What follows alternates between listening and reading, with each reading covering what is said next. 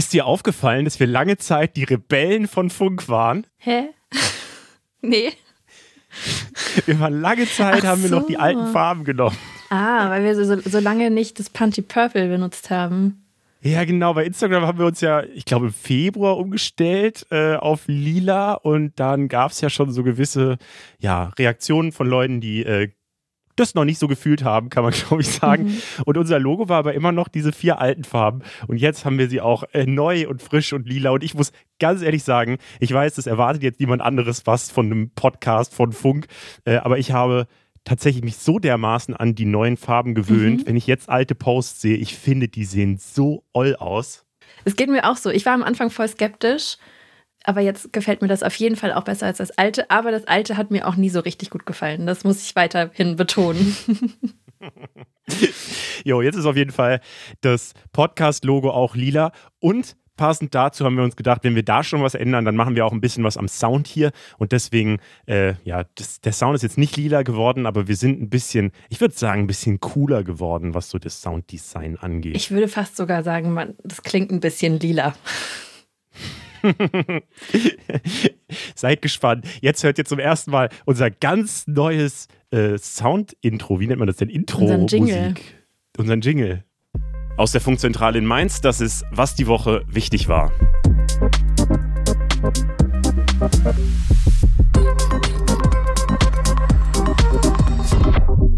Hi, ich bin Leo Braun. Und ich bin Berit Ström. Wir sprechen diese Woche nochmal über die letzte Generation.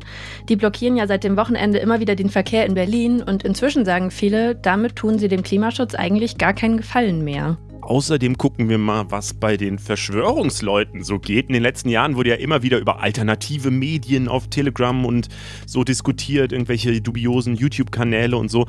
Und ja, da scheint es aber gerade gar nicht mehr so rund zu laufen. Deswegen gucken wir uns das nochmal an. Und damit starten wir in die Folge rein und gucken als allererstes wie immer, was am meisten gegoogelt wurde.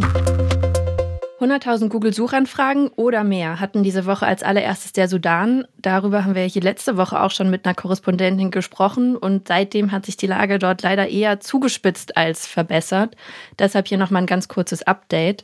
Seit dem 15. April kämpfen im Sudan die Armee und die paramilitärische Gruppe RSF gegeneinander um die Macht und Dabei stehen mehrere Städte unter Beschuss. Es gibt Berichte über Wohnungseinbrüche und Plünderungen. Und Stand diese Woche sind dabei schon über 500 Menschen getötet und über 4000 verletzt worden. Das ist echt richtig schlimm, weil halt am meisten die Bevölkerung einfach darunter leidet. Ja, vor allem auch hungermäßig und so, ne? Da gibt es ja einfach richtig wenig Lebensmittel, ja. wenig zu essen und so. Ja, schon, schon vor diesem Krieg waren da super viele Menschen auch auf Nahrungsmittelhilfen aus dem Ausland angewiesen. Deswegen wird die Lage dadurch natürlich jetzt noch kritischer. Ab Montag gab es eine 72-stündige Waffenruhe und die wurde am Donnerstag sogar nochmal verlängert. Darauf haben sich die Konfliktparteien geeinigt. Es wurde aber nicht so richtig eingehalten. Also es kamen vereinzelt trotzdem Kämpfe vor. Und so echte Verhandlungen zwischen den Konfliktparteien sind bisher auch leider noch nicht in Sicht. Aber die Bundeswehr hat diese Woche während dieser Waffenruhe es geschafft, mehr als 700 Menschen aus dem Sudan zu evakuieren. Und wenn ihr wissen wollt, wie es zu diesem ganzen Konflikt kam, dann hört doch am besten einfach nochmal die Folge von letzter Woche nach. Ja, die Hintergründe, ich finde das so verrückt, weil das ja eigentlich so zwei mhm. Männer sind, eben diese, diese Chefs von diesen beiden Gruppen, also der Armee und der paramilitärischen Gruppe, ähm, die da halt letztlich um den Einfluss und ihre eigene Macht kämpfen und da dieses Land so in Mitleidenschaft ziehen. Und ich finde das, ich finde sowas, also ich meine, das ist jetzt nicht das erste Mal, nee, dass sowas passiert, dass es so ein Kampf, also dass es so ein einfacher Machtwille mhm. ist, der, der so wirklich eine Bevölkerung in Mitleidenschaft zieht, aber ich finde es jedes Mal schlimm. Ja, und immer wieder absurd, auch wenn man darüber nachdenkt. Außerdem über 100.000 Mal gegoogelt wurde diese Woche die Firma Wiesmann. Äh, und ja, es ist ja irgendwie bisher so das politische Thema des Jahres, kann man glaube ich sagen. Es geht um Heizungen. Ein erstaunlich emotionales Thema, wenn man so überlegt, wie viele Wochen und Monate da jetzt schon drüber geredet wird. Also zusammengefasst kann man glaube ich sagen, die Zukunft soll ja äh, in Deutschland in der Wärmepumpe liegen. Ähm, da wird gerade in der Politik zumindest ganz viel drum gerungen. Vor ein paar Tagen wurde ja zum Beispiel das Heizungsgesetz verabschiedet, das letztlich so den Abschied von Öl- und Gasheizungen regeln soll. Und ja, wir dachten wahrscheinlich alle, für die Firmen, die solche Wärmepumpen bauen, ist das jetzt natürlich ein absoluter Traum, der da gerade wahr wird, weil man kann jetzt ja ganz viele Wärmepumpen verkaufen. Aber dann war es diese Woche eben die Meldung, äh, dass Wiesmann, der größte Produzent von Wärmepumpen in Deutschland, angekündigt hat, die Klimasparte, und dazu gehören eben diese Wärmepumpen, an das amerikanische Unternehmen Carrier Global zu verkaufen für 12 Milliarden Dollar. Viele fragen sich jetzt, warum Ausgerechnet jetzt, wenn man doch mit Wärmepumpen gerade so viel Geld verdienen kann. Und so richtig klar ist es tatsächlich nicht, warum sie das machen. Die Argumentation ist so, dass die Konkurrenz die Dinge einfach billiger produzieren kann, weil es jetzt auch einfach keine Raketentechnik ist, die da verbaut ist. Das ist ja quasi, die funktionieren ja, wenn ich das richtig verstehe, quasi wie ein Kühlschrank, nur andersrum.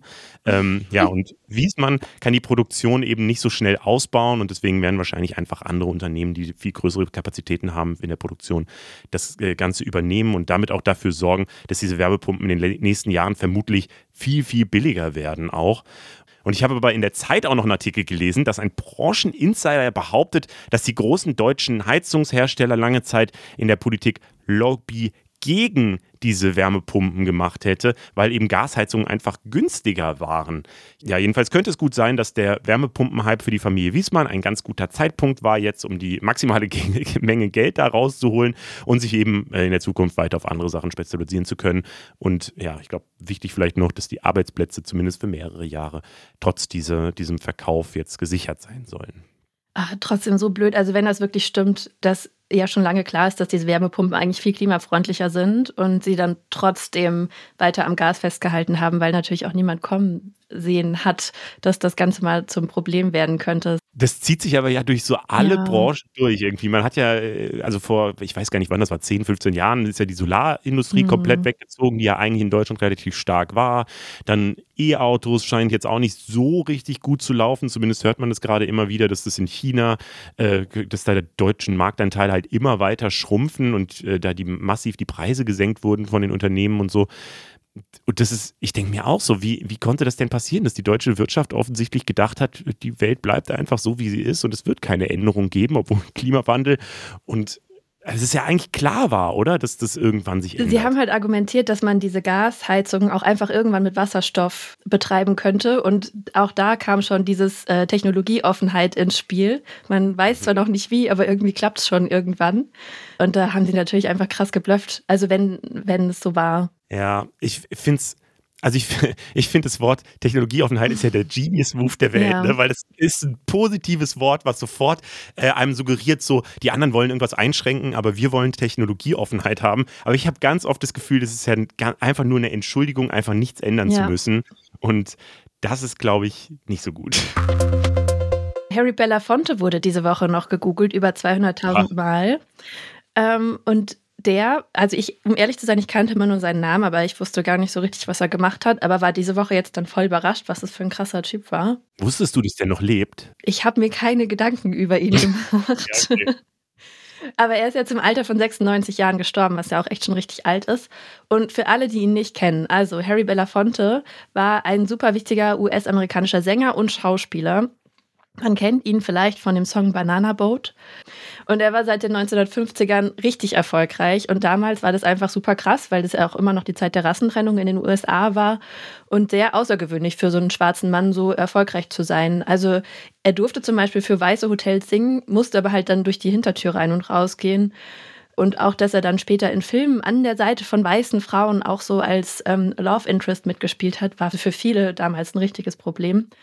Und deshalb hat er sich dann auch einfach Zeit seines Lebens gegen Rassismus und für die Rechte von schwarzen Menschen eingesetzt. Und zwar zusammen mit Leuten wie Martin Luther King oder Nelson Mandela. Der war einfach mit beiden befreundet. Und hat sich zum Beispiel auch die Initiative We Are the World ausgedacht, die ja vielleicht auch viele kennen. Und er war UNICEF-Botschafter für Kinderrechte. Also wirklich äh, ein richtig krasser Typ. Ja, ich habe mir, auch, hab mir auch so ein paar Sachen über den durchgelesen und habe den auch nie verfolgt, ehrlich gesagt. Wie, mhm. also ich habe wirklich gedacht, der, für mich ist das so ein Mensch aus der Vergangenheit, ja. den es nur in Schwarz-Weiß gibt. So. Äh, deswegen wusste ich auch nichts davon, aber der scheint ein richtig wholesome Typ mhm. zu sein. Und der ist so schön. Ich war voll fasziniert, wie schön sein Gesicht ist. Also auch noch bis ins hohe Alter war der so, so ganz feine Züge. Ja, also schade, dass er nicht mehr da ist, ja. aber guter, guter Mann, guter der Harry Mann. Belafonte. Ja. So, das war's mit den Google-Suchanfragen. Deswegen gucken wir mal, was äh, sonst noch so passiert ist diese Woche. Wir haben es ja letzte Woche schon angekündigt. Wir müssen nochmal über die letzte Generation sprechen. Es ist ein leidiges Thema, ich weiß. ähm, ein emotionales Thema vor allem ja, auch. Stimmt, kein leidiges, ein sehr emotionales Thema, du hast recht.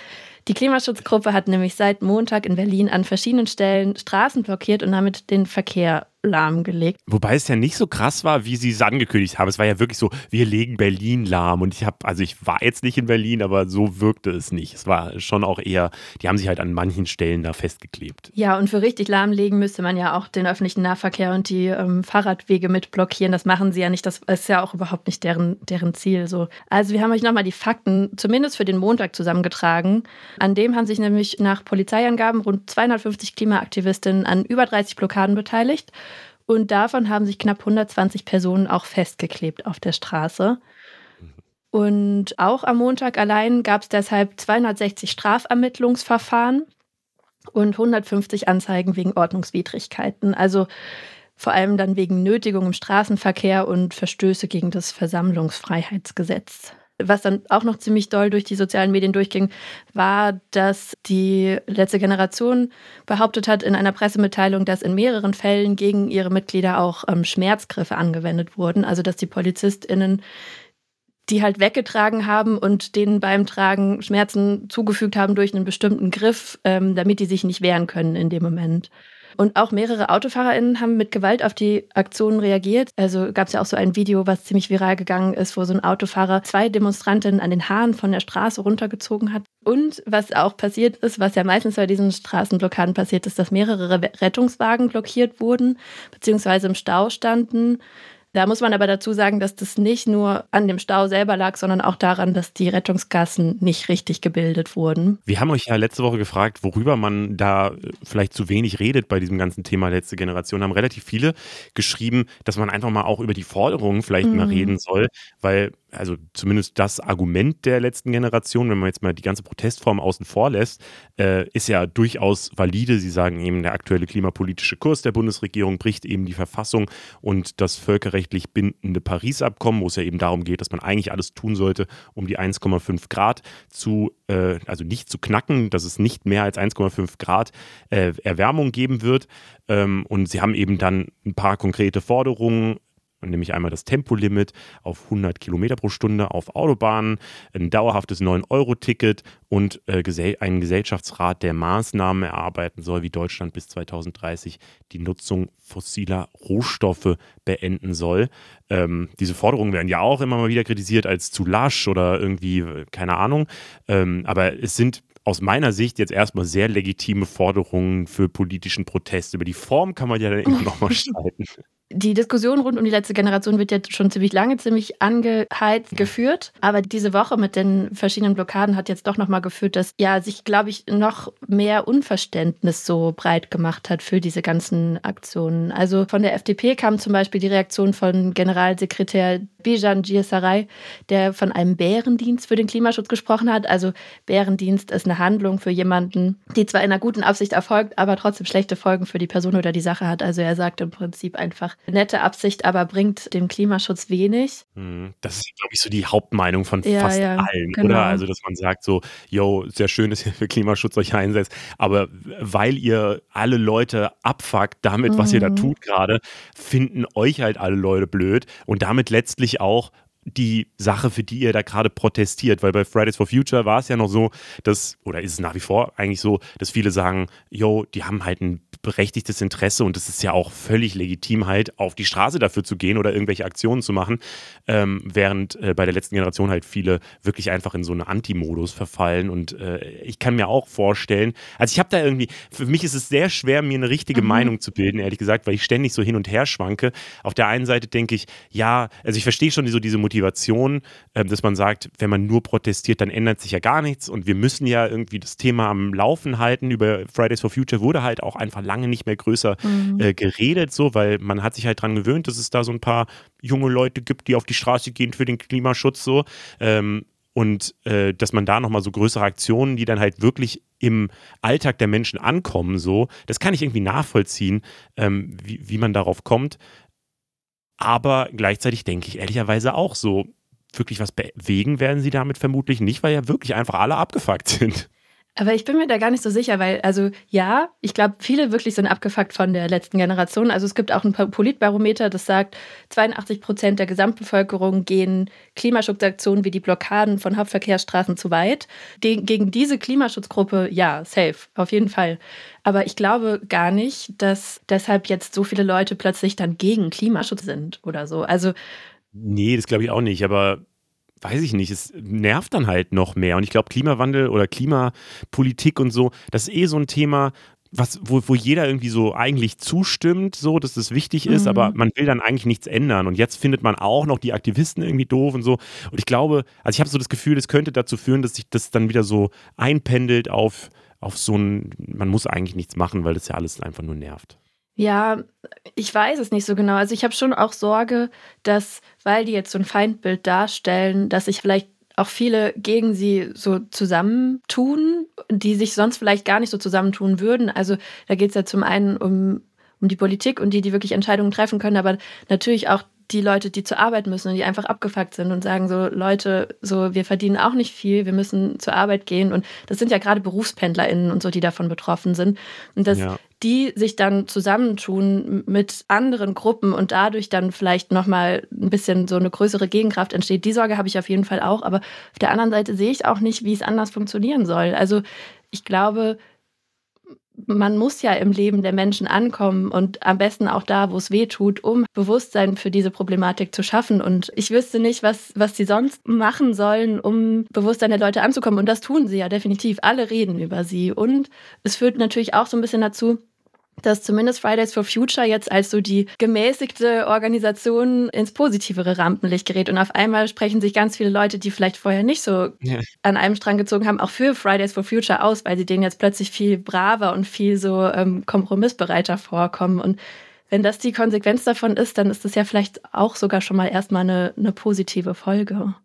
Ja, ja, voll. Also das, das kann man, glaube ich, auf jeden Fall sagen. Und zwar ist das Thema jetzt halt in den Medien weiterhin und äh, zeigt auch vielleicht nochmal, wie verzweifelt halt viele Leute sind. Das ist ja vielleicht auch nochmal ein ganz gutes Symbol dafür. Und dann gibt es natürlich auch noch die andere Diskussion, die von manchen unbedingt geführt werden will, glaube ich, ähm, nämlich die Frage, ja, sind, sind die letzte Generation, wenn die, wenn die sich schon auf die Straße kleben, was machen sie denn als nächstes? Ist es vielleicht gerade der Anfang einer neuen Terrororganisation oder einer Sekte oder so, die da passiert? Zum Beispiel der CSU-Politiker Alexandra Dobrindt spricht von der Klima-RAF. Andere haben, glaube ich, sie auch schon mit der Taliban verglichen und so. Also ähm, diese Vergleiche werden gerade immer wieder herangezogen. Also die Klimaterroristen werden manchmal auch äh, als Begriff genannt.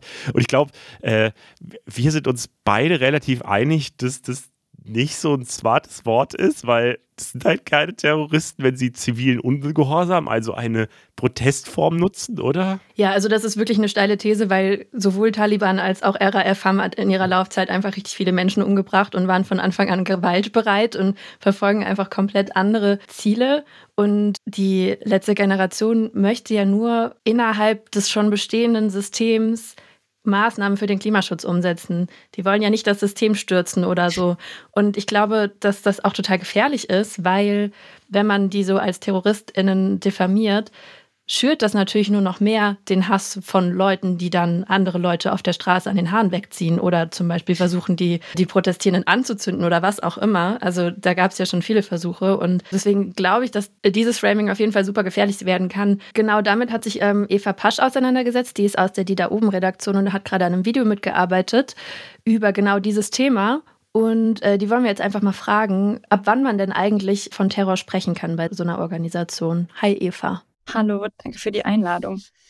Ja, ich glaube, was vielen so geht, und das ging uns beim Videoskript äh, und der Recherche dazu auch so, dass man beim Thema Terror natürlich als erstes Bilder von Bombenattentaten, vielleicht auch entführten Flugzeugen oder LKWs, die in Menschenmengen fahren, in Erinnerung hat. Das haben wir alles schon erlebt. Und das sind für viele Menschen die ersten Assoziationen, äh, wenn es um Terror geht und bei RAF da denkt man eben auch an Gewalttaten, es sind irgendwie Waffen im Spiel. Und wenn man sich das dann mal genauer anguckt, was wir eigentlich als Terror verstehen, nicht nur als erste Assoziation, sondern was die Definition von Terror eigentlich ist, ist es ziemlich kompliziert, denn es gibt nicht die eine Terror-Definition. Ähm, Wir haben dafür aber auch mit einem Juristen gesprochen und der hat gesagt, es gibt natürlich schon juristische Anhaltspunkte, was man als Terror ähm, einordnen würde. Und ganz grob kann man sagen, dass es um systematische Gewalt vor allem gegen Menschen geht.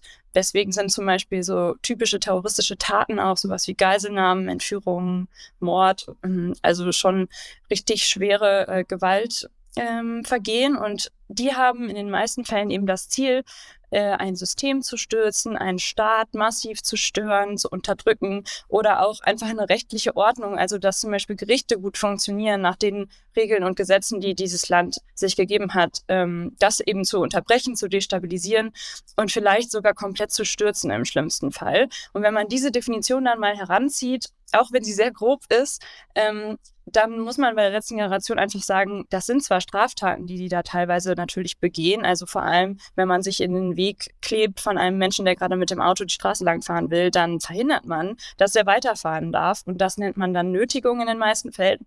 Und ähm, naja, das ist zwar eine Straftat, aber keine Gewalt gegen Menschen. Und es gibt bisher auch keine äh, Aktivistinnen und keinen Aktivisten der letzten Generation nach unseren Recherchen, die für eine Gewalttat, sei es nur sich zu wehren, vielleicht gegen jemanden, der einem, der einen wegziehen will von dieser Straße, ähm, verurteilt wurde.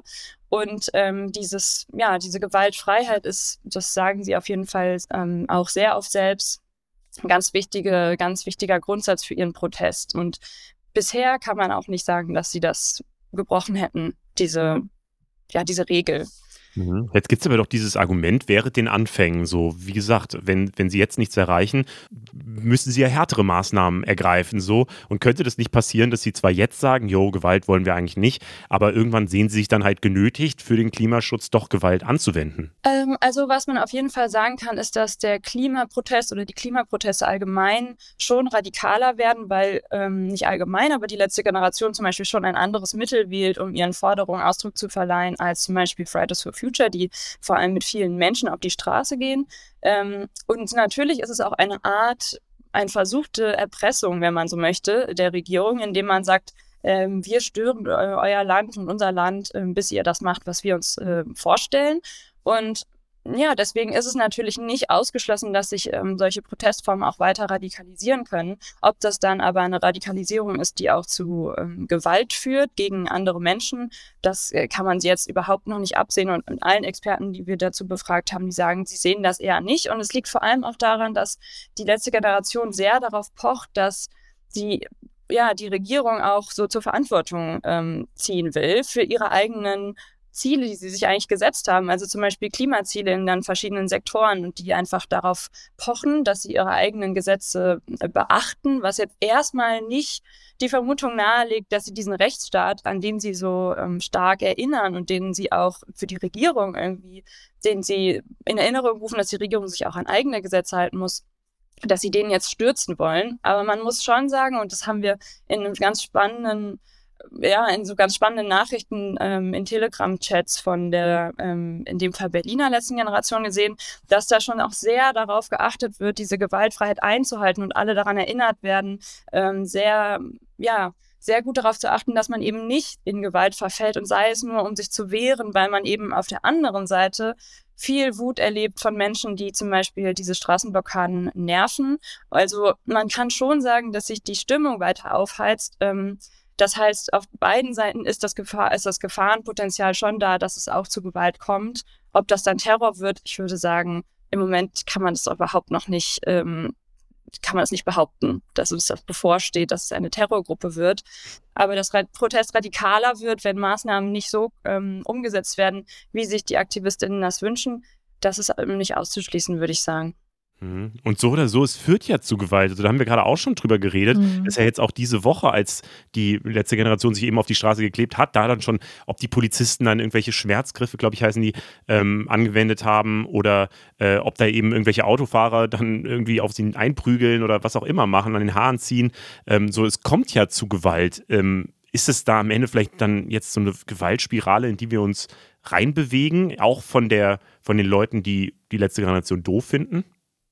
Es kommt zu Gewalt, das stimmt. Ähm, ich würde auch ganz klar die Verantwortung der Politik da betonen, dass natürlich Terrorvergleiche, die sich jetzt, sage ich mal, die meiner Meinung nach ähm, zu weit hergeholt sind, um jetzt äh, die letzte Generation als Terrorgruppe zu bezeichnen. Auch während den Anfängen, finde ich, ist da einfach ein bisschen, ein bisschen weit vorgegriffen. Mhm. Ähm, aber dass natürlich solche Vergleiche auch dazu führen, dass sich die Fronten weiter verhärten und dass die Wut irgendwie steigt und dass natürlich auch Protest von Menschen, die einfach sagen, wir wollen dieses Land stören, jetzt nicht unbedingt der konstruktivste Weg ist, um ein gemeinsam, äh, um gemeinsame Klimaziele zu definieren. Ähm, das ist, glaube ich, auf jeden Fall so. Die Gefahr besteht schon, dass es so eine Spirale gibt. Auf der anderen Seite muss man auch sagen, dass es auch immer wieder Gespräche gibt. Wissing wird sich nächste Woche mit der letzten Generation treffen, ähm, was jetzt auch nicht unbedingt für eine Terrorgruppe spricht, die jetzt einfach das System stürzen will.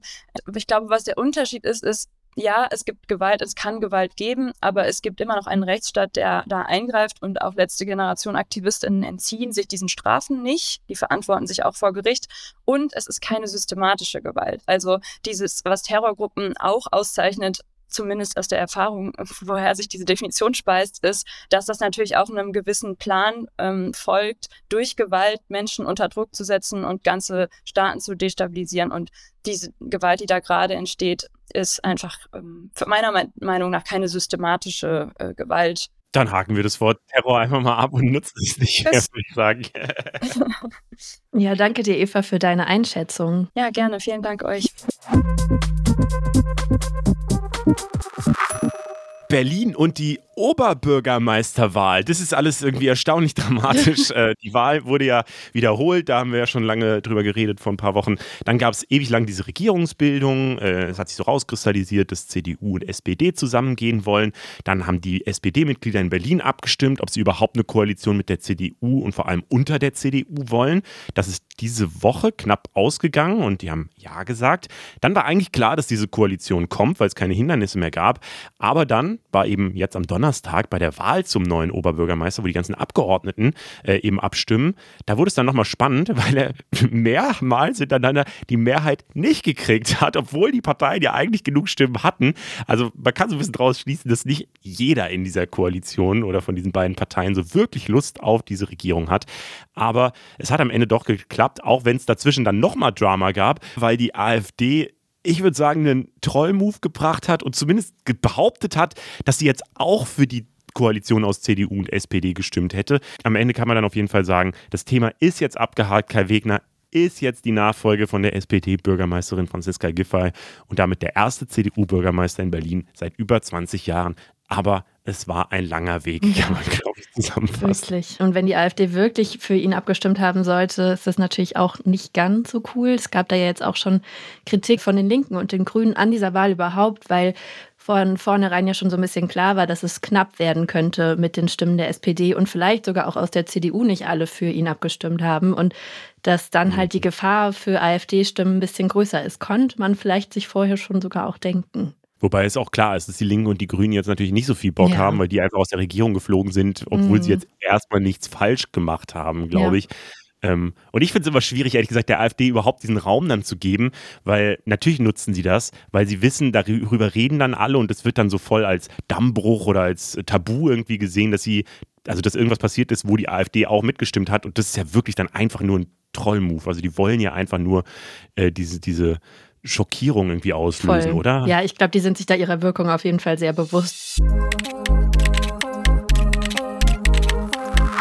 Joe Biden ist 80 Jahre alt und damit der älteste Präsident, den die USA je hatten.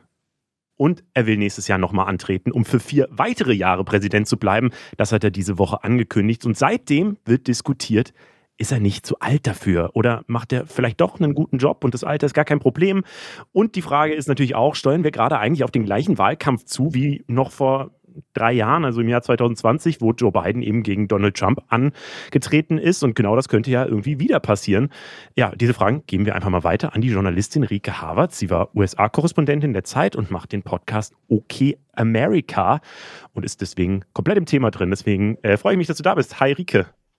Hallo, vielen Dank für die Einladung. Ich habe eine Umfrage von dem Nachrichtensender NBC gesehen und die hat ergeben, 70 Prozent der befragten Amerikanerinnen und Amerikaner finden, dass Joe Biden nicht mehr als Präsident antreten sollte. Warum macht er das jetzt trotzdem? Die ganz kurze Antwort ist, weil er es kann.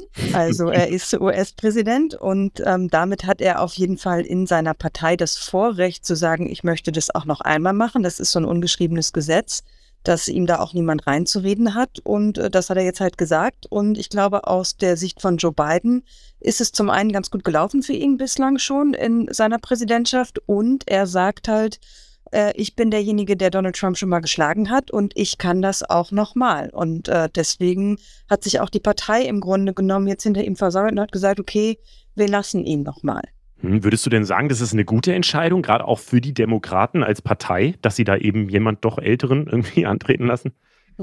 Ja und nein. Ich verstehe das aus strategischer Sicht der Partei, weil ich glaube, dass es ihnen vor allen Dingen natürlich darum geht, das Weiße Haus zu halten, also ihren Machterhalt zu sichern. Und da ist es natürlich strategisch eine gute Entscheidung zu sagen, wir setzen auf unseren Präsidenten, der eben äh, Trump schon mal geschlagen hat. Und momentan sieht es danach aus, als könnte Trump auch nochmal der Kandidat der Republikanischen Partei werden. Mhm. Aus anderer Perspektive herum finde ich, ist es keine gute Entscheidung. 2020 ist er angetreten, hat gesagt, die vier Jahre, die ich im Weißen Haus bin, die mache ich quasi äh, zu, zu einer Art Brücke in eine neue Generation und in eine neue Zeit. Und diese Erneuerung, die hat die Partei verpasst. Und das ist natürlich enttäuschend, vor allen Dingen auch für ganz viele junge Amerikanerinnen und Amerikaner, die schon 2020 gesagt haben, ey, der Joe Biden, der gefällt mir eigentlich nicht so richtig gut, den finden wir nicht super, aber der ist natürlich das deutlich kleinere Übel als Donald Trump. Deswegen unterstützen wir ihn jetzt mit der Hoffnung verbunden, dass dann aber auch etwas Neues passiert in der Partei. Und diese Hoffnung, die äh, enttäuscht Biden jetzt und die enttäuschen auch äh, die Partei. Und deswegen sind auch diese Umfragen nicht so verwunderlich, zumal ja eben nicht nur Republikaner sagen, wir wollen nicht mehr, dass er antritt, sondern auch relativ viele demokratische Wählerinnen und Wähler. Hm, was ist denn da dann schiefgelaufen? Weil ich habe das auch noch so im Ohr, dass Kamala Harris ist ja seine Vizepräsidentin und dass die vielleicht sogar während des, äh, während diesen vier Jahren sogar schon übernimmt, war ja damals so ein bisschen gemunkelt worden. Jetzt übernimmt sie nicht mal nach dieser Amtszeit, sondern äh, sie bewirbt sich auch wieder nur auf den Vizeposten. Dann habe ich irgendwie Alexandria äh, Ocasio-Cortez, äh, die ploppt bei mir immer mal wieder auf, so als eine auch Demokratin, die eine junge Frau ist oder vergleichsweise junge Frau Frau ist, ähm, die ja schon auch gut im politischen Business drin ist. So, wieso klappt das nicht mit diesem Generationenwechsel? Also ähm, äh, Alexandria Ocasio-Cortez ist tatsächlich für amerikanische politische Verhältnisse noch sehr jung, um nicht zu sagen zu jung. Sie ist, glaube ich, bei uns in Deutschland viel im Fokus, weil sie eben eine andere Form von Politik betreibt, weil sie auch für amerikanische Verhältnisse eine sehr linke Politik betreibt, mhm. was natürlich aus europäischer Sicht ähm, äh, dann mehr Aufmerksamkeit bekommt. Also sie hätte noch gar nicht äh, die finanziellen Möglichkeiten, um tatsächlich nach dem Weißen Haus zu greifen. Ich glaube, sie kann das vielleicht irgendwann mal. Sie wäre aber auch vor allen Dingen nicht mehrheitsfähig. Man darf nicht vergessen, dass die USA im Grundsatz deutlich konservativer sind als wir zum Beispiel hier in Deutschland. Es gibt da deutlich mehr Menschen, die eben moderat bis konservativ sind.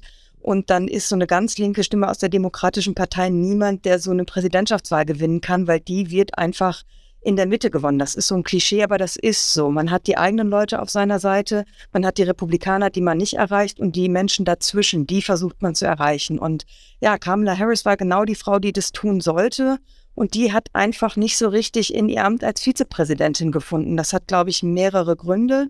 Dieses Amt ist halt auch dafür da, den Präsidenten zu unterstützen. Also sie geht immer einen Halbschritt hinter beiden und ähm, er hat sie auch nicht so richtig gelassen. Auch da hat er gesagt, hey, ähm, wir sind als Team hier im Weißen Haus und ähm, sie kriegt auch quasi die große Bühne. Sie kriegt die große Bühne aber eben doch nicht so richtig. Und dann hat sie sehr viele Themen auf ihrem Schreibtisch.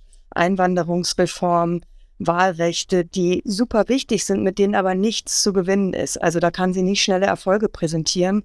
Und deswegen finde ich, hat sie so ein bisschen auch ihre Ausstrahlung verloren und deswegen hat sie auch in der Bevölkerung nicht so wahnsinnig gute Umfragewerte und deswegen hat die Partei wahrscheinlich auch gesagt, nee, das Risiko, das ist uns zu groß dann lieber die sichere Bank Joe Biden, auch wenn er ein alter Mann ist. Mhm. Ist das denn eigentlich überhaupt ein Problem? Weil das wird ja immer so postuliert irgendwie, dass man sagt, jo, der ist halt alt und deswegen weiß ich nicht, funktioniert er vielleicht nicht mehr so oder, aber ich meine, letztlich, er hat ja schon eine Politik gemacht, die, glaube ich, äh, zumindest so aus dieser deutschen Perspektive einigermaßen gelobt wird, dass, dass er eben äh, in der, im Ukraine-Krieg so sehr stark auf die NATO gesetzt hat ähm, und, und, und da eben die Ukraine auch wirklich unterstützt hat äh, über, bisher. Ähm, gleichzeitig auch diese, dieser Inflation Reduction Act, der ja, ich glaube, aus deutscher Perspektive so ein bisschen ärgerlich ist, dass da jetzt ganz viele Unternehmen hinwandern und so. Aber ich meine, für, für einen US-Präsidenten ist es ja ein smarter Move gewesen, oder? Deswegen, weiß ich nicht, ist es überhaupt schlimm, dass er alt ist? Es ist nicht schlimm, aber es ist trotzdem, glaube ich, problematisch. Also auf der einen Seite steht das, was du alles gerade gesagt hast, dass seine Amtszeit bislang tatsächlich politisch relativ erfolgreich war und das in einem Klima, in einem Land, wo eigentlich kaum noch Dinge durchzusetzen sind, weil die andere politische Seite immer blockiert. Also Blockade ist im Grunde in Washington DC so Alltag. Und dafür hat Joe Biden wirklich ganz gut was hinbekommen. Aus europäischer Perspektive natürlich gerade seit dem Angriffskrieg äh, Russlands in der Ukraine ist er im Grunde einer der letzten großen Transatlantiker vielleicht im Weißen Haus. Ähm, er hat sofort gesagt, ähm, die Solidarität gilt der Ukraine, die Solidarität gilt der NATO und das wäre natürlich für die Stabilität, auch für europäische Sicherheit total wichtig, wenn er dann nochmal vier Jahre machen würde. Das wäre auf jeden Fall etwas sehr Verlässliches, worauf sich Europa konzentrieren oder auch verlassen könnte. Und ähm, dann ist aber eben das Alter schon auch etwas, ich meine, der Mann hat echt einen langen Tag, also ich möchte den Tag nicht haben und ich bin mehr als 40 Jahre äh, fast jünger als er. Und er hat natürlich auch schon Phasen der Schwäche gezeigt. Also er ist nicht wahnsinnig gut, wenn es darum geht, äh, frei zu sprechen. Also sein Team versucht ihn im Grunde genommen immer auf Termine zu schicken, wo er vom Teleprompter ablesen kann, wo relativ wenig Spontanität gefragt ist. Und ähm, der ist dann einfach, sollte er das nochmal machen, am Ende von vier weiteren Jahren 86. Und da stellt sich schon die Frage, sollte jemand noch so eine Macht und so eine Verantwortung haben in einem Alter, in dem auch einfach immer was passieren kann gesundheitlich. Ich glaube, er ist sehr fit und das, was die Republikaner sagen, dass er dement ist, das ist natürlich reine Polemik und das stimmt nicht, aber man hat ihn eben auch schon äh, schwächlich und ein bisschen strauchelnd erlebt. Dann hatte er wieder gute Momente, zum Beispiel jetzt im Februar bei seiner State of the Union-Rede im Kongress. Da war er sehr stark, da war er auch spontan sehr gut, aber man muss sich natürlich schon die Frage gefallen lassen, hält er das nochmal durch? Und deswegen wird das Alter im Wahlkampf auf jeden Fall eine Rolle spielen. Mhm. Lass mal auf die Republikaner äh, auch nochmal drauf gucken. Du hast ja gerade schon gesagt, Trump hat also es sieht gerade so aus, als könnte es Trump werden, der auf der Gegenseite kandidiert, sodass es halt wirklich auf diesen Wahlkampf äh, Trump versus Biden wieder hinausläuft. Ähm, das ist ja dann auch wieder so ein Wahlkampf zwischen zwei sehr alten Leuten, oder? Ja, da atmen, glaube ich, viele in den äh, USA schwer aus. Ich gehöre auch dazu, weil eigentlich wünscht man sich das nicht, dass man genau diesen Wahlkampf noch, noch einmal erlebt. Aber äh, Trump ist momentan in allen Umfragen vorne. Es ist natürlich jetzt noch sehr, sehr früh. Wir haben jetzt April 2023, also der parteiinterne Vorwahlkampf bei den Republikanern wird jetzt im Laufe der nächsten Monate losgehen. Die wirkliche Entscheidung darüber, wer bei den Republikanern kandidiert, wird Anfang nächsten Jahres fallen. Also da kann noch ganz viel passieren. Aber Ron DeSantis, der Gouverneur von Florida, der zum Beispiel einer ist, der immer genannt wird, dass er Trump Konkurrenz machen könnte, der hat halt gerade auch so eine leichte Schwächeperiode. Der hat viele andere Themen, mit denen er sich befassen muss. Disney verklagt ihn jetzt, solche Dinge. Und er hat noch nicht mal gesagt, dass er antreten wird. Und bislang hat sich halt bei der Republikanischen Partei noch niemand wirklich nach vorne gewagt und hat gesagt, ich trete gegen Trump an und das nützt Trump momentan, aber er hat natürlich auch sehr viele Verfahren, die er fürchten muss. Eine Anklage ist schon erhoben worden in New York. Da weiß man nicht, was da passiert. Es gibt noch andere mögliche Anklagen ihn, gegen ihn, die ihn natürlich im Verlauf der nächsten Monate enorm schwächen könnten. Also es ist noch sehr früh, mhm. aber wir haben schon 2016 alle Trump sehr verfrüht abgeschrieben. Den Fehler sollten wir nicht nochmal machen. Mhm. Wie ist denn generell so die Stimmung gerade in den USA? Also was, was glaubst du denn, werden da die großen Themen in diesem Wahlkampf sein? Ist es, also ich weiß nicht, ich kriege so irgendwie diese, diese Diskussion um die Transrechte natürlich mit, auf der anderen Seite natürlich den Ukraine-Krieg, äh, weiß ich nicht, ob Klimawandel oder Inflation oder so da auch gerade große Themen sind. Was sind denn, was sind denn so die Sachen, die gerade die Leute beschäftigen? Tatsächlich ist es in den USA immer Wirtschaft, also Inflation wird sicherlich mhm. äh, ein Thema sein, Arbeitsplätze, also wie geht es den Menschen in den USA? Deswegen wird auch sicherlich der Krieg in der Ukraine in den Hintergrund treten. Da wird es dann eher darum gehen, dass die Republikaner sagen werden, wir können da nicht mehr so viele Gelder hinschicken, weil den Menschen hier bei uns geht's schlecht. Und Biden, der, der schiebt irgendwie Milliarden Richtung Ukraine rüber. Das, das ist doch nicht richtig. Also das wird, glaube ich, ein Argument sein, das wir von, ähm, von rechtskonservativer Seite hören werden. Und natürlich werden die Republikaner versuchen, wirklich einen Kulturkampf zu starten. Sie haben das schon versucht mit den äh, Rechten für Frauen auf einen Schwangerschaftsabbruch. Da hatten sie einen großen Erfolg vor dem Supreme Court. Da haben aber die Midterms, also die Zwischenwahlen im November vergangenen Jahres gezeigt, dass das auch die Demokraten mobilisiert. Insofern glaube ich, versuchen die Republikaner tatsächlich Transrechte, ähm, all diese Dinge, ähm, ähm, Identitätsfragen, ähm, Buchzensur, was wird in Schulen unterrichtet, das werden alles Themen sein, die die Republikaner pushen werden. Aber ich habe da schon die Hoffnung und glaube auch, dass es dann natürlich auch die Gegenbewegung gibt, eben die, die auf demokratischer Seite stehen und die für diese Rechte und für diese Freiheiten kämpfen wollen. Und deswegen wird es sehr viel darum gehen, wer nächstes Jahr mehr Menschen mobilisiert. Und das hat äh, Biden tatsächlich 2020 äh, den Sieg gebracht. Und da muss er halt darauf hoffen, dass er eben auch vor allen Dingen den jungen Amerikanerinnen und Amerikanern und den ähm, People of Color sagt, hey, unterstützt mich bitte nochmal. Ich weiß, ihr seid von einigen Dingen enttäuscht, aber ich kämpfe auch für eure Freiheiten. Und das muss er versuchen, glaubwürdig rüberzubringen. Mhm. Und wir werden hier natürlich dranbleiben und gucken, ob das klappt. Danke dir, Rike, für die ganze Einschätzung. Ich fand es richtig spannend. Sehr gern. Danke. Die junge Alternative ist rechtsextrem. Also das Bundesamt für Verfassungsschutz hat diese Woche die junge Alternative, also das ist die Jugendorganisation von der AfD, als gesichert rechtsextremistische Bestrebungen eingestuft. Außerdem auch noch das Institut für Staatspolitik und den Verein 1%. Das sind auch zwei Organisationen der neuen Rechten. Und ähm, genau, der Verfassungsschutz ist bei allen dreien zu dem Ergebnis gekommen, dass sie demokratiefeindlich sind und dem Grundgesetz widersprechen. Verrückt. Man, ja. Man weiß leider nicht so genau, wie sie zu dem Ergebnis gekommen sind. Darüber sagen sie halt nichts. Oder was jetzt auch zum Beispiel einzelne Beispiele sind, warum sie sich für diese Einstufung entschieden haben. Das wäre ja eigentlich auch ganz interessant zu wissen. Andererseits kann man sich vielleicht auch schon so ein bisschen denken. Was der Verfassungsschutz aber sagt, ist, dass die meisten Verstöße gab es im Bereich der Menschenwürde. Da geht es dann insbesondere um die Ausgrenzung von Musliminnen und Muslimen und generell Menschen mit Migrationsgeschichte. Das verknüpfen sie zum Beispiel immer wieder mit einem angeblichen Hang zu Kriminalität und Gewalt. Und der Vorsitzende von der jungen Alternative ist ja auch der Soldat Hannes Knauk und der ist schon lange als Extremist eingestuft. Und der haut ja auch Sachen raus, ja. ey. Das ist ja wirklich so, also alle Verschwörungstheorien, die man so im Internet finden kann, sind da, tauchen da irgendwie auf, von dem großen Bevölkerungsaustausch bis I don't know. Also das äh, ja. ja. er hält sich nicht zurück, mhm. kann man sagen. Für die junge Alternative und diese anderen beiden Gruppen bedeutet es, dass sie jetzt halt so hochgestuft wurden vom Verfassungsschutz. Erst waren sie nur Verdachtsfälle und jetzt mit dieser neuen Einstufung könnte das zum Beispiel dann für Mitglieder bedeuten, dass sie Probleme bekommen, ähm, in, einen Job im öffentlichen Dienst zu bekommen oder auch wenn sie jetzt einen Waffenschein beantragen wollen oder so. Mhm. Die AfD selbst gilt aber weiter als rechtsextremistischer Verdachtsfall, so auch noch eine Stufe drunter. Aber eigentlich soll das Ganze ja eigentlich so eine Art Frühwarnsystem sein. Aber für diese Einstufung vom Verdachtsfall zum, zum bestätigten Fall hat jetzt vier Jahre lang gebraucht. Ja, ich habe jetzt auch gehört, dass natürlich klagt halt die AfD mhm. wahrscheinlich auch gegen diese Entscheidung oder die junge Alternative selber. Ähm, und da muss halt auch alles wasserdicht sein. Ich glaube, gerade vor so einem Verwaltungsgericht, wenn da irgendwas nicht so ganz stimmt oder das irgendwie, ja, äh, also dass sowas ausgesprochen wurde, ohne dass man halt knallharte Beweise hat, so dann kann es auch ganz schnell zurückfallen. Deswegen glaube ich, wird da halt wirklich immer sehr, sehr stark darauf geachtet, dass man sich wirklich sicher ist und wirklich harte Beweise eben vorlegen kann. Deswegen kann ich es irgendwie auch verstehen und ich finde es jetzt erstmal ehrlicherweise ganz gut, dass der Verfassungsschutz überhaupt mal kritisch auf Rechtsextremismus guckt, so, weil zumindest ähm, ja, vor ein paar Jahren konnte man daran ja noch so seine Zweifel ziehen. Ja, gerade so, was die NSU-Morde angeht und so, da ist ja auch die ähm, Rolle vom Verfassungsschutz immer noch nicht ganz klar. Äh, was ich immer richtig gerne mag, ist, wenn man die News der Vergangenheit, wenn man es so nennen will, nochmal rausholt und guckt, was eigentlich äh, von dieser ganzen Aufregung, die man in diesem News-Business immer hat, so eigentlich am Ende übrig geblieben ist.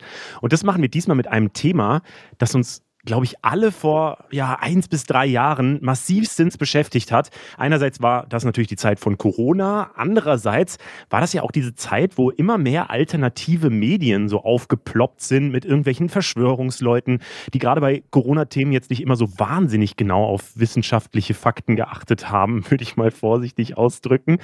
Ähm, da hatten wir auf jeden Fall mit äh, verschiedensten MyLab-Videos und so weiter auch immer Spaß mit. Ja, und jetzt gibt es News zu diesen alternativen Medien. Ähm, das hat diese Woche jemand auf Twitter analysiert und der sagt, die haben gerade Stress, weil denen das Geld ausgeht. Leute spenden da nicht mehr hin und die ganze Szene fängt an, immer mehr zu streiten. Das ist so die ganz kurze Zusammenfassung. Und wer hat das analysiert? Das war Josef Hollenburger, der forscht zu Verschwörungsideologien beim CEMAS-Institut. Das ist das Center for Monitoring, Analyse und Strategie. Und der erzählt uns jetzt nochmal, was da genau abgeht. Hi Josef. Hallo. Ich hoffe, bei dir ist alles gut, auch wenn du den ganzen Tag mit Verschwörungsleuten äh, umgeben bist, quasi virtuell. Ja, man gewöhnt sich da irgendwann so dran und äh, ich sage auch öfter mal, das ist so meine Art von GZSZ, was ich mir täglich angucke man hat dann auch so eine, seine Coping-Mechanismen damit, äh, aber mir geht's noch gut, ja. Okay, sehr gut.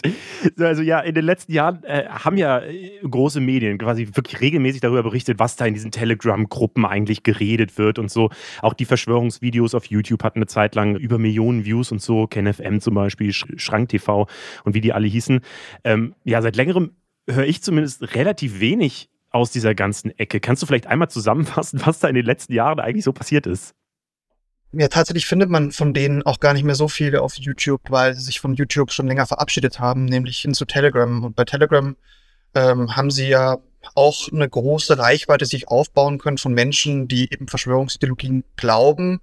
Nur haben sie irgendwann die Problematik erreicht, dass gar nicht mehr allzu viele Menschen auf Telegram gekommen sind und sich deswegen das Publikum über die Zeit so ein bisschen verkleinert hat, stagniert hat, teilweise eben ja auch stark zurückging. Und deswegen gibt es im Moment viel Angebot für immer wenige Hörer, Seher und Leser. Und da hat sich in den letzten Monaten auch nochmal so ein stärkerer Streit entbrannt in der Szene. Mhm. Hängt es auch damit zusammen, dass jetzt einfach Corona kein Thema mehr ist? Ja, tatsächlich ist äh, das mediale Thema Corona einfach ein bisschen in den Hintergrund gerückt. In der verschwörungsideologischen Szene noch nicht ganz. Also dort wird, immer noch das Thema Corona behandelt, insbesondere Impfung. Man meint immer noch in der Szene, dass die Impfung todbringend wäre, bald ganz viele Menschen daran sterben würden, wir das auch bald alle sehen würden. Aber die Realität sagt halt anderes. Da sieht man eben das nicht, auch wenn es immer wieder beteuert wird. Und so verliert man also ein Mittel, weswegen man damals auch viele auf Telegram ziehen konnte, mit dem angeblich exklusiven Wissen, was man da hätte, was in der Realität eben nicht eingetroffen ist. Mhm. Und jetzt gibt's Streit. Was ist denn das für ein Streit? Ja, es gibt natürlich Menschen, die sich innerhalb der vergangenen drei Jahre auf Telegram Standbein aufgebaut haben, ihre Jobs gekündigt haben, voll in die Szene eingestiegen sind und eben eigene Angebote dort geschaffen haben von denen sie am Ende auch leben müssen, von denen sie am Ende auch die Miete bezahlen müssen. Und wenn man jetzt überlegt, dass es eben nicht mehr so viral ist, das Thema Corona und Impfung in der großen Bevölkerung, dann schrumpft eben langsam der Kreis der Zuhörer, aber auch damit so ein bisschen der Kreis der zum Beispiel spendenbereiten Leute oder Leute, die auf die Werbung klicken und sich da Produkte kaufen. Und da entbrannte sich gerade so ein bisschen der Streit, äh, dass man so ein bisschen neidisch aufeinander ist, wenn der eine noch Geld macht und der andere eben nicht mehr. Betrifft es dann alle? Also geht denen quasi buchstäblich so das Geld aus, diesen ganzen alternativen Medien? Also man muss ja sagen, dass es ähm, eben ein paar Formate gibt, die sich stark professionalisieren konnten. Sowohl in der Aufmachung als auch äh, naja, in den Personen, die sie sich zum Beispiel in die Redaktion mit dazu geholt haben, die auch wirklich immer noch problematisch groß sind. Und die betrifft das weniger als die mittleren und kleineren Formate. Menschen, die naja, sich vielleicht damit gerade so die Miete leisten konnten.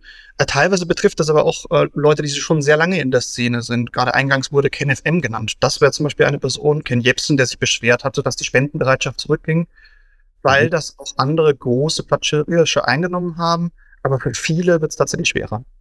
Zählt KenFM dann zu einem, der es geschafft hat, sich zu professionalisieren? Also ich habe mir heute seine Seite nochmal angeguckt. Er heißt ja nicht mehr KenFM, sondern Apolut. Und mhm. das sieht für mich total aus wie die Apothekenumschau vom Look her und auch mit diesem Apo am Anfang. Und es sah schon sehr professionell aus. Deswegen habe ich mich gefragt, wie es gerade jetzt bei ihm vor allem läuft. Ich glaube, ähm, er hat den Fehler begangen, dass er eben genau das gemacht hat. Ein Rebranding in der Zeit, ähm, wo er eigentlich schon vorher ja einen Namen hatten. Also mhm. Ken Jebsen war spätestens seit 2014 mit den damaligen sogenannten Montagsmahnwachen für den Frieden ein Thema. Haben vielleicht auch die eine oder andere Person den Podcast Cui Bono mal gehört.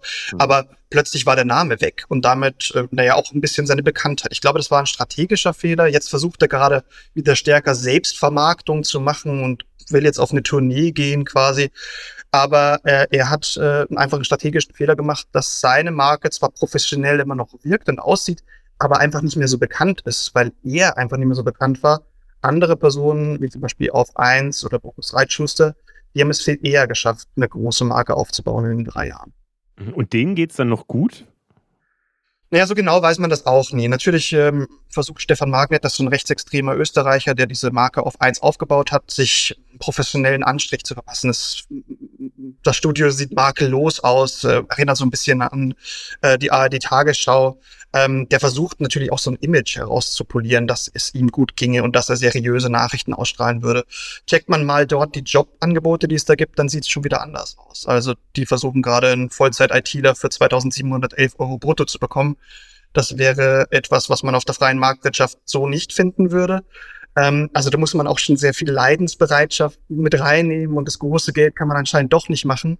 Aber er ist, würde ich sagen, einer von den Personen oder von den Medienerzeugnissen, die es noch geschafft haben, irgendwie über die Runden zu kommen derzeit. Wie sieht es denn mit den anderen Namen aus, die man so jetzt die letzten Jahre immer wieder gehört hat? Also ich erinnere mich, also Attila Hildmann ist natürlich so einer, der, die man ganz viel verfolgt hat. Ähm, äh, Xavier Naidoo hat ja schon irgendwann mal äh, abgeschworen von dieser Verschwörungsbubble. Seitdem habe ich auch nichts mehr gehört, ehrlich gesagt.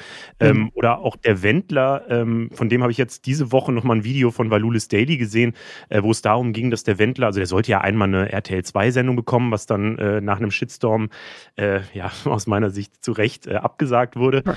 Und er versucht jetzt wohl wieder ins normale Promi-Leben irgendwie zurückzukehren und irgendwie eine Tour hat er angekündigt und so weiter.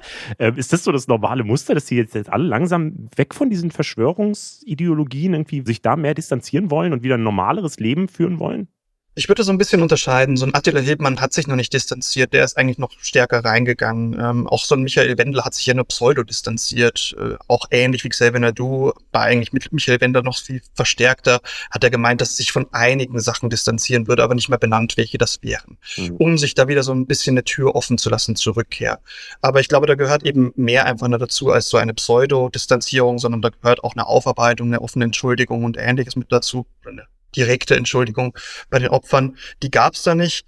Ähm, wir sehen aber schon, dass es, ähm, naja, ein paar Leute in der Szene damit äh, scheitern, eben ihren Lebenswandel äh, über diese Szene aufrechtzuerhalten. Also so ein Attila Hildmann, wir können jetzt davon ausgehen, dass der kaum mehr Geld verdient, auch wenn er es versucht, auf Telegram immer noch so ein bisschen zu kaschieren.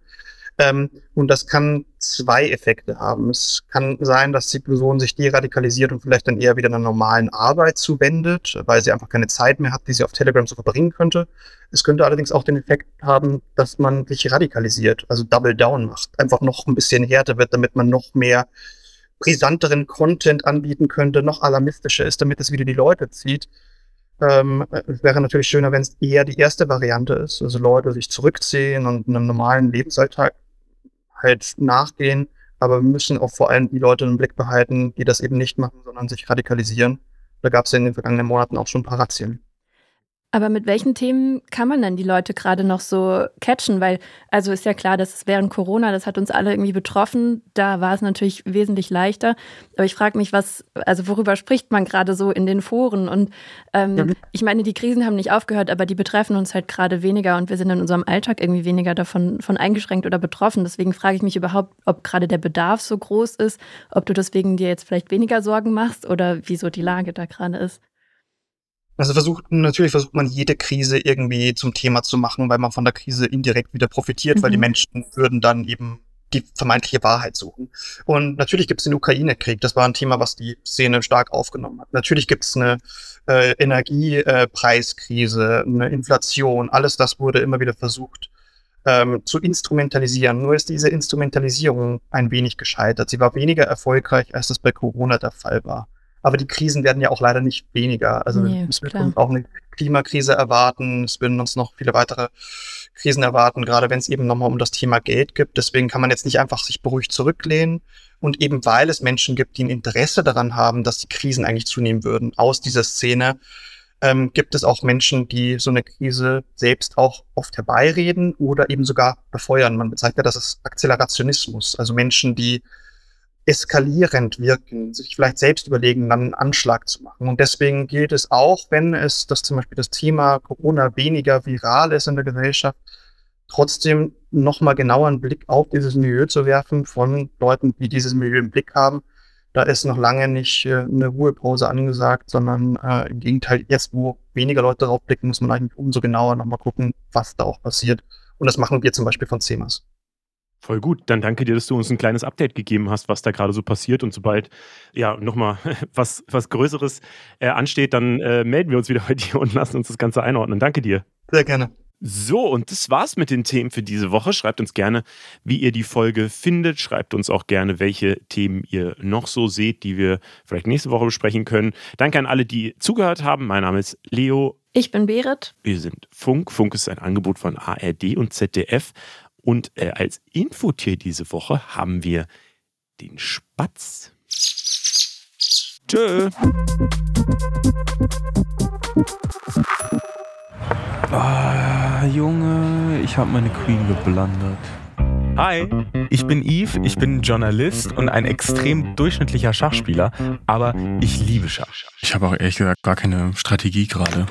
Ihr müsst euch das so vorstellen. Wenn ich mal fünf Minuten Zeit habe, dann hänge ich nicht auf Insta, sondern ich baller eine Runde Blitzschach auf dem Handy. Und Schwarz gibt auf. Stark. Plus sechs Elo-Punkte. Und seit ich an diesem Podcast über den größten Skandal in der Schachgeschichte arbeite, lebe ich quasi meinen Traum. Ich darf mich jetzt nämlich nicht mehr nur von irgendwelchen Cacks im Internet abzocken lassen, sondern auch von richtigen Pros. Und alles nur, weil das hier passiert ist. Das ist, das ist eine unglaubliche Sensation. Oh my gosh, we have a tweet. Das hat er noch nie gemacht. Und Carlsen ist der beste Spieler der Welt. What? What, what happened? Did Carlsen resign? Uh, can you confirm or not confirm that it has to do with suspecting him of cheating? I will not comment on that. Das Schachdrama. AKA Magnus Carlsen vs. Hans Niemann, AKA dieser angebliche Betrugsskandal, bei dem angeblich Morsener Analperlen im Spiel waren. Wahrscheinlich habt ihr davon gehört. Wenn nicht, kommt hier die Kurzzusammenfassung von ChatGPT als Haiku.